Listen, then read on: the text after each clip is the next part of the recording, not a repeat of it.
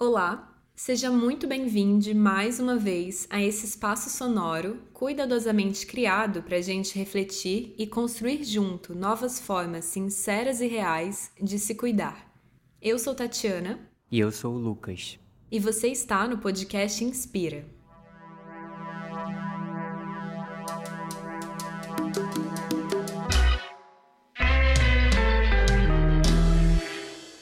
Hoje a gente segue compartilhando pesquisas, desejos e expectativas para uma forma de viver melhor, com mais autonomia e dignidade.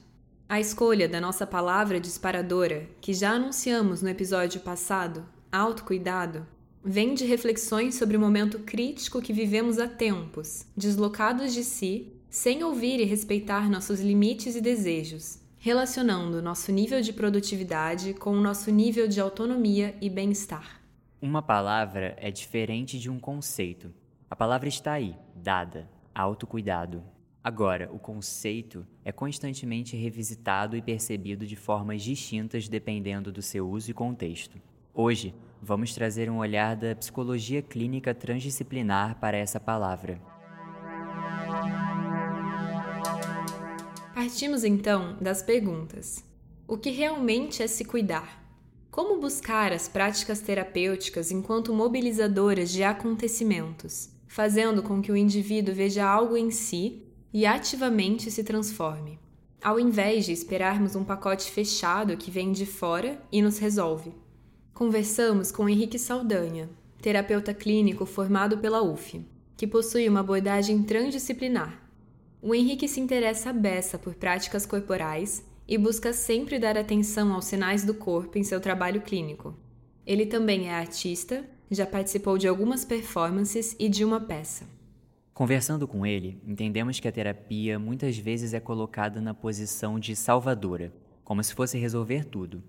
Essa ideia anda alinhada com a questão da medicalização como um mecanismo pronto para as pessoas, em um prazo curto e determinado, resolverem seus conflitos internos, burlando um tempo doído e talvez necessário para que um processo difícil se transforme em outra coisa. A psicoterapia individual, que é a prática terapêutica mais comum no Ocidente, costuma agir em um indivíduo especificamente. Ela não se propõe a transformar todo um sistema econômico, político e social, que é o responsável por produzir sofrimento. Ela não atua no macro. Aí nós temos um ponto bem importante. Além disso, vemos uma mercantilização e terceirização do cuidado, pois o indivíduo entrega a resolução dos seus conflitos ao próprio psicoterapeuta. Num primeiro momento, ao reanalisar a palavra autocuidado, nos soa como algo solitário, um eu que cuida e que recebe cuidado. Um sistema fechado em suas próprias ferramentas e limitações que se retroalimenta. No entanto, como o ser humano está sempre, necessariamente em rede, as nossas ferramentas individuais não dão conta de tudo. Não somos os únicos participantes ativos das situações que vivemos e que nos trazem sofrimento. Um exemplo marcante descrito por Henrique é debater sobre autocuidado em um presídio.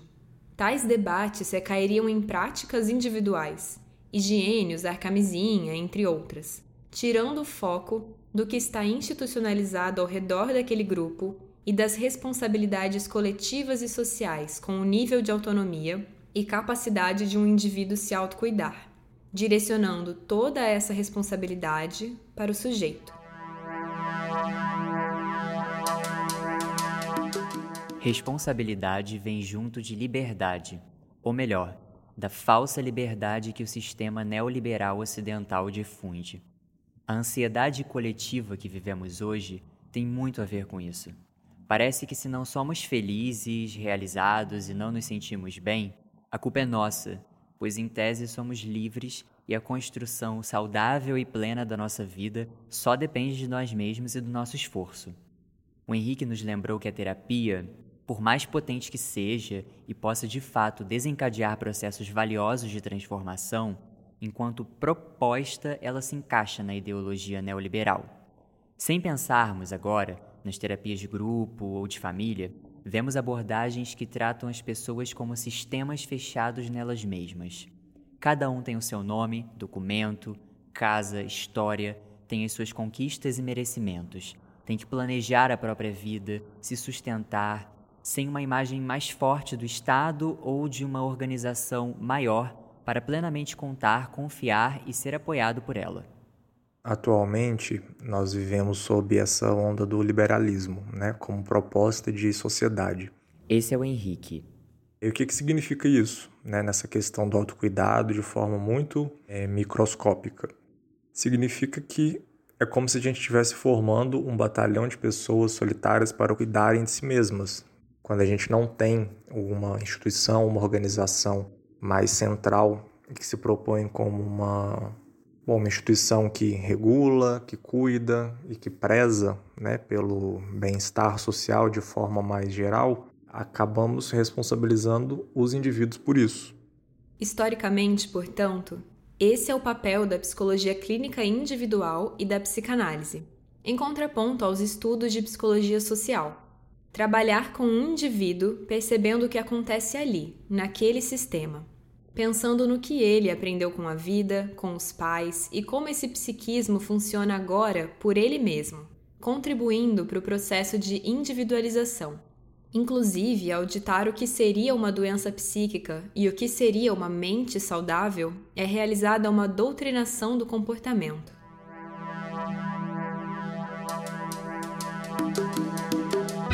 A psicologia social tem uma outra abordagem Trabalhando junto da sociologia, ela analisa tanto a sociedade quanto os discursos que fazem parte da estruturação dessa sociedade, pautada em instituições como a instituição da loucura, por exemplo, e nunca esquecendo que o indivíduo é parte do coletivo.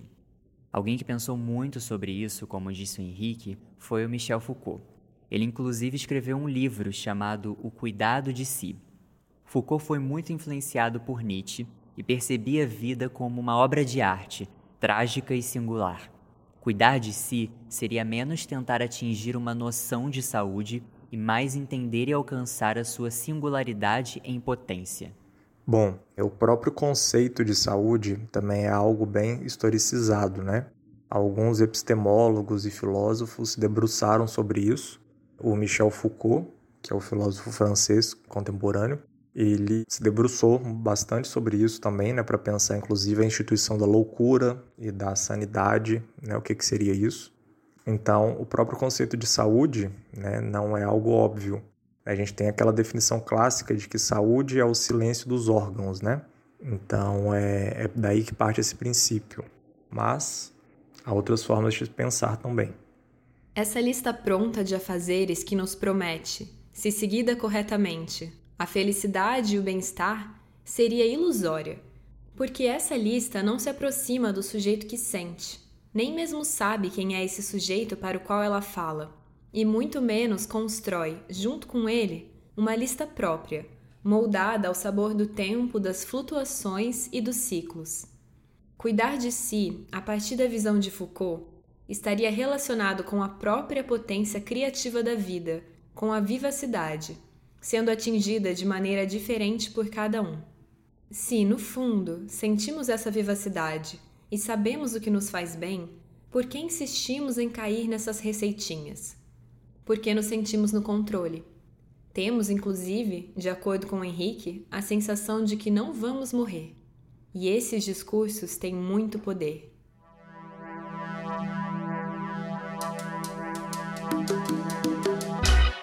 O Nietzsche discutia sobre a diferença entre a atividade e a reatividade. Em uma atitude reativa, percebemos um modelo pré-estabelecido e reagimos a ele, cumprindo ou indo contra. No entanto, a nossa reação se dirige a algo que vem de fora, a um discurso pronto. A atividade seria a partir de algo mais nosso, de sensações e medidas que vêm de dentro. É claro que é sempre muito difícil estabelecer esse dentro e fora, pele é um contorno tanto para a gente quanto para o mundo, além de ser permeável e misturar os conteúdos dos dois lados. Porém, eu sinto que em uma atitude mais reativa, nos conectamos com a culpa, enquanto em uma atitude ativa, nos conectamos com o prazer. É confuso, mas eu vou tentar explicar. O remorso é importante. É a reflexão sobre uma atitude que tivemos e que julgamos não ter sido muito acertada A partir daí, nos mobilizamos para reparar a situação e transformar aquilo que foi feito. Já a culpa é realmente a culpabilização pelo que aconteceu, a chicotada, a punição. Ela não está relacionada à reparação. Muito pelo contrário, como diz o Henrique. Na culpa, nada se constrói. Às vezes nos cuidamos, entre aspas, por culpa. Realizamos um procedimento que nos parece ser de autocuidado mas não sentimos a vivacidade, o prazer e o bem-estar que sentimos quando fazemos algo que o corpo precisa ou deseja fazer naquele momento. A culpa é o oposto da vitalidade.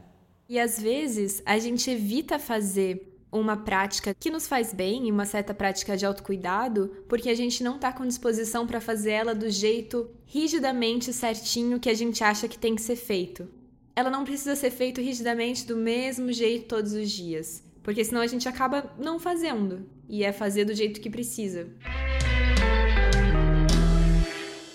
Essa potência de si da qual fala o Foucault se relaciona com a ideia de prazer.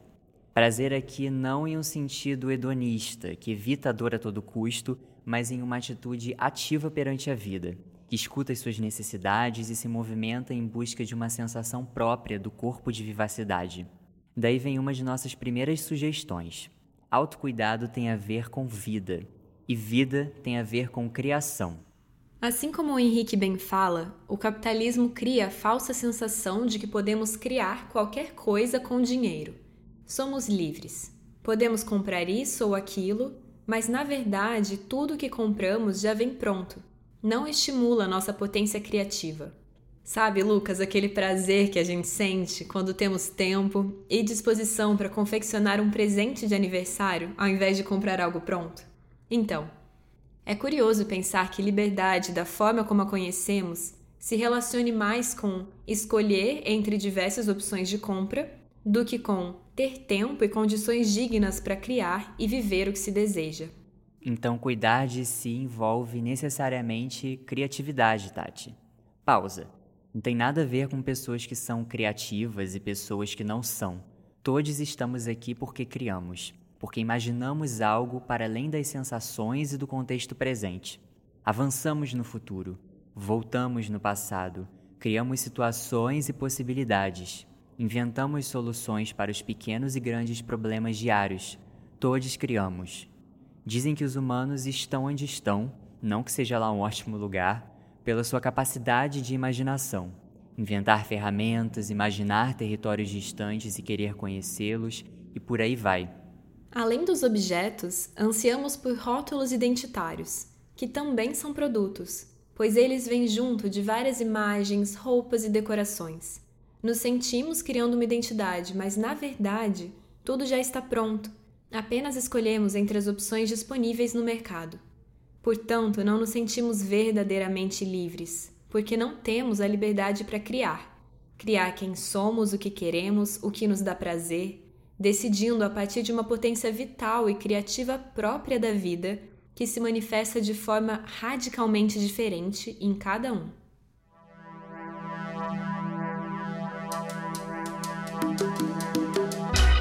O que eu posso dizer que eu aprendi sobre autocuidado sendo um psicoterapeuta na lida com os meus pacientes, eu acho que é muito a questão da singularidade. É, a gente tende a universalizar né, questões de, de saúde, questões do que seria a melhor forma de viver, a melhor forma de se cuidar. E a clínica, ela nos convoca, nós terapeutas, a trabalharmos de forma muito única e singular com cada pessoa, através da escuta, que é a nossa principal ferramenta. O que que naquela pessoa produz um efeito né, de vitalidade e de expansão. O Henrique nos contou que, por mais que os pacientes utilizem as mesmas palavras, como ansioso, deprimido, angustiado, os sentidos que essas palavras têm e as imagens que surgem para cada um ao utilizá-las são diferentes. Quando ouvimos uma queixa específica, já nos aparecem vários modelos de cuidado para sugerirmos a essa pessoa. Se valorizar, se sentir bem consigo mesma, sair de tal situação, entre outros. No entanto, não basta recomendar algo que aquilo será cumprido e a situação vai se resolver. As coisas na vida não são tão encaixadinhas.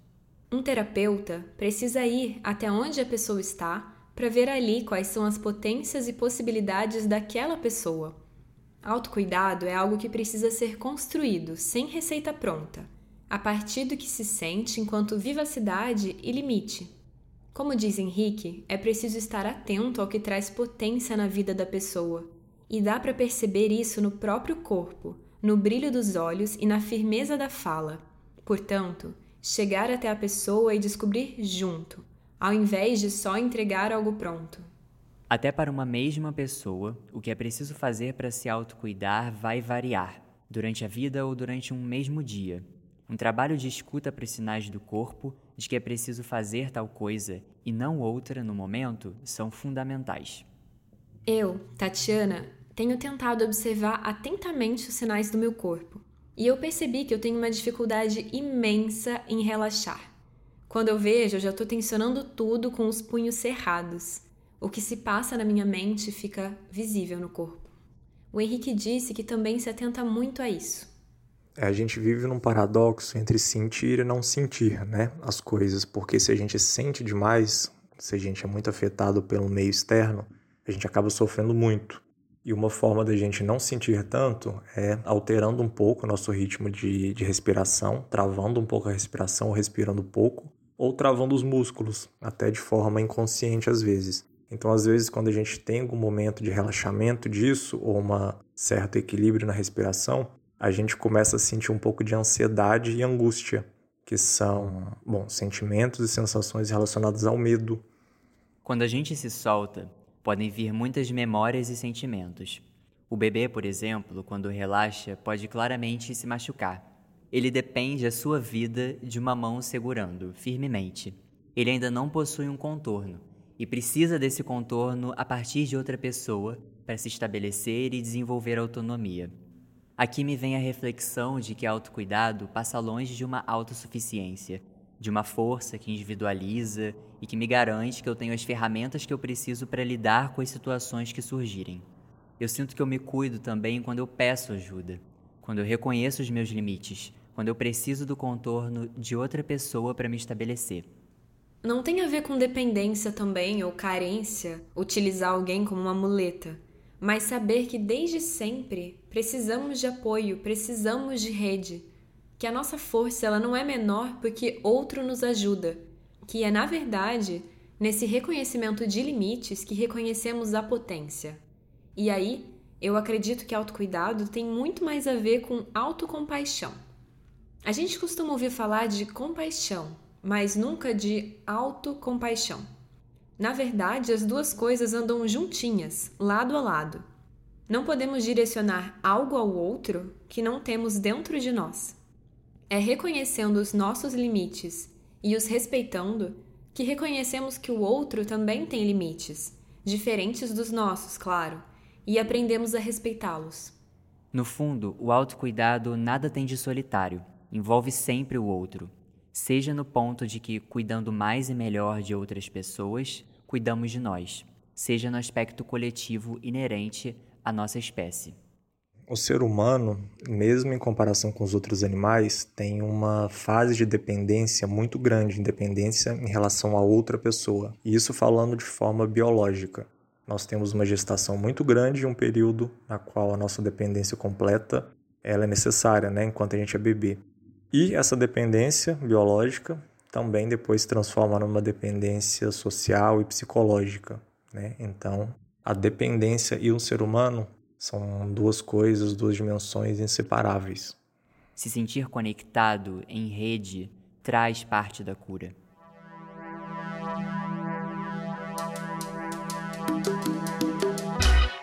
Concluímos aqui que não queremos, através dos cuidados, atingir todos os requisitos da instituição saúde, que é, como outras instituições, construída em prol de alguma dominação Queremos sim caminhar em direção a uma vida mais autônoma e mais sincera, nos aproximando da própria potência criativa da vida, intrínseca ao sujeito e acessada de maneiras distintas e muitas vezes opostas por cada um. Cuidando de si de forma ativa, criativa e relacional, fugindo das fórmulas prontas e batidas, e aprendendo a cuidar de si aprendemos a cuidar do outro, seja este uma pessoa, uma sociedade ou o próprio planeta em que vivemos. Porque sim, vivemos em um, por mais que no dia a dia corrido a gente às vezes esqueça. Bom, mas esse podcast é uma tentativa de lembrete para isso tudo que a gente acaba esquecendo e que não pode ser esquecido mais. Então, ouvinte, vem junto com a gente aprender a se cuidar e compartilhar também os seus métodos aí de cuidado. Fique ligado nas nossas redes sociais, no Medium e aqui. Já já tem episódio novo. Se cuida. Se cuida. Um beijo.